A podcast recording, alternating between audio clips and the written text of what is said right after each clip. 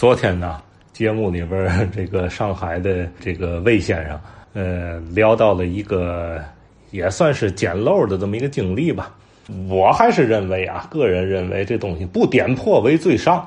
往往这个卖家他为了给这个东西啊身价倍增吧，哎，编故事。呃，我们那时候我去这个赵庄子淘家具也是啊，总是讲故事。我，这个啊这花梨章这是高渤海他们家的，没用。你要拉抽屉，高渤海大里做起来，我就更不敢买了，是吧？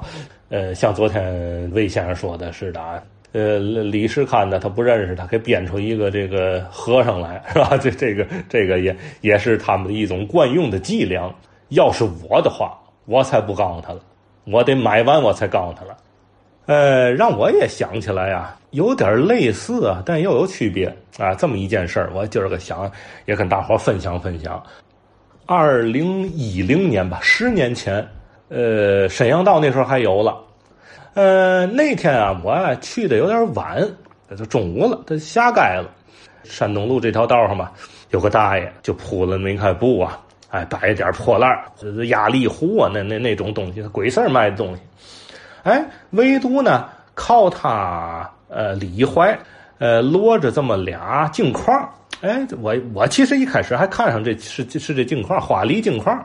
油着漆啊，但是一看就能是花梨的，就小也素泥鳅背儿的镜框嘛，一点花也没有。哎，但是就民国很常见的那种加榫的那个把角的地方，拿锯拉一刀，来个来个斜的，这连连榫都没有啊，就来个斜片儿，嘣儿往里一削，呃，加榫的那么一个花梨镜框子。这俩镜框子倒挺好，呃，因为呢，它俩扣着搁着，就这能看出来它这反面啊，就是原配的那后背子。虽然是松木的、软木的，它是穿边的，中间镶一块实木的板有的是两拼，有的是三拼。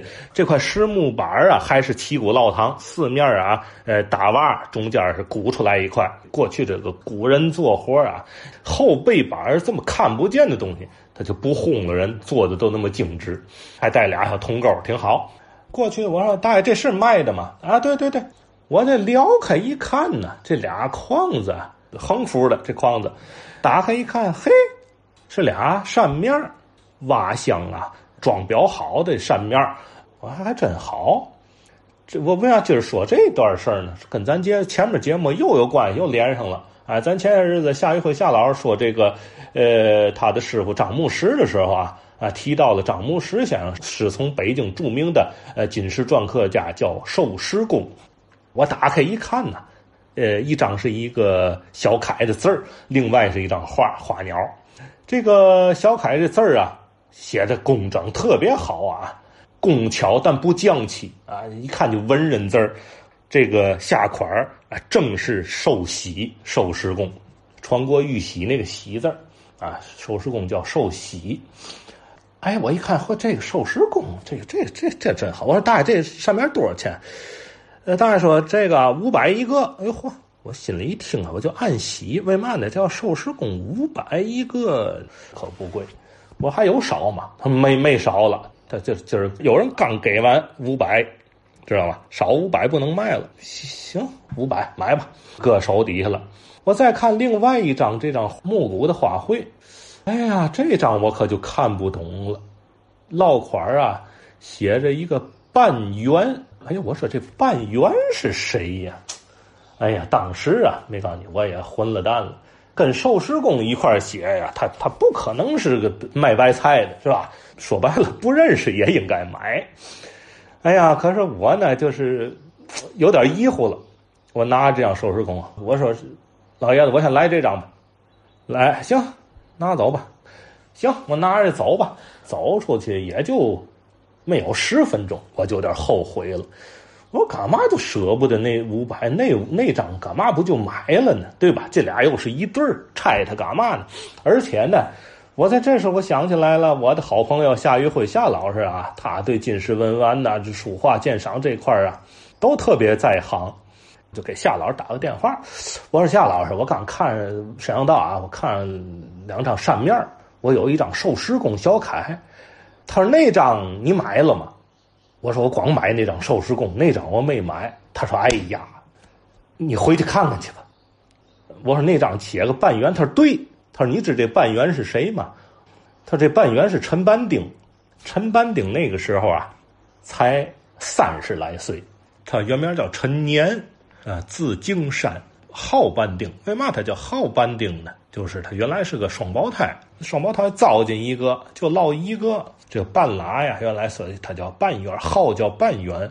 三十岁以后吧，改叫号半丁，跟半圆是一个意思，半条丁嘛，他是半了人两个双胞胎中间的一半哎呦，我说我说好嘛，我说我不知道啊，我这这你看，我说我又又长学问了，我赶紧回去吧。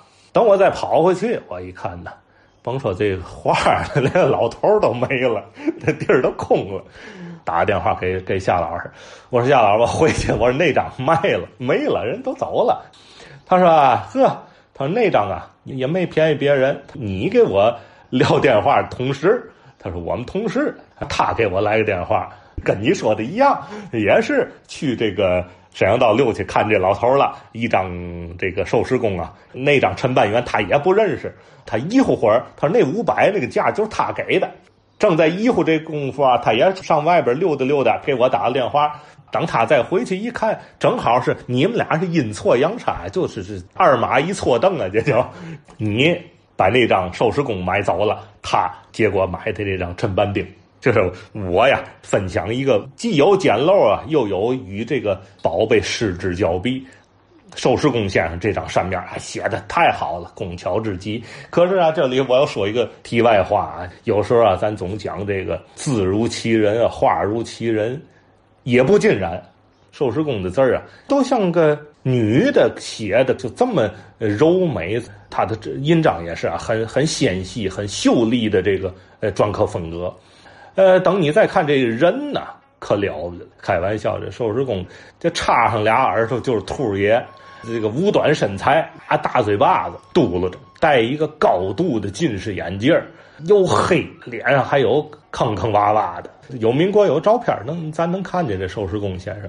那就说这个文如其人，字如其人，其实啊也不尽然，也也有例外。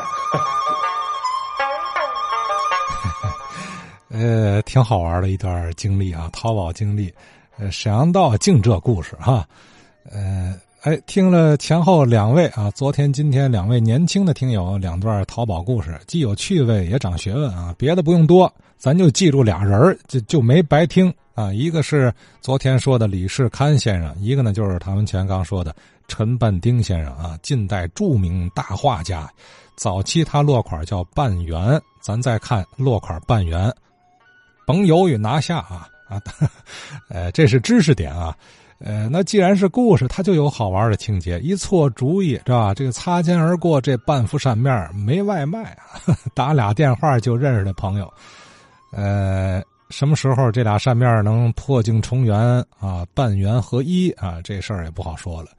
这姑且也算是这件有两位近代名家合作的物件的一个传承的佳话吧，哈。呃，从天津沈阳道这儿衍生而来。可惜了啊！全国公众圈知名的天津沈阳道现在也是风光不再啊。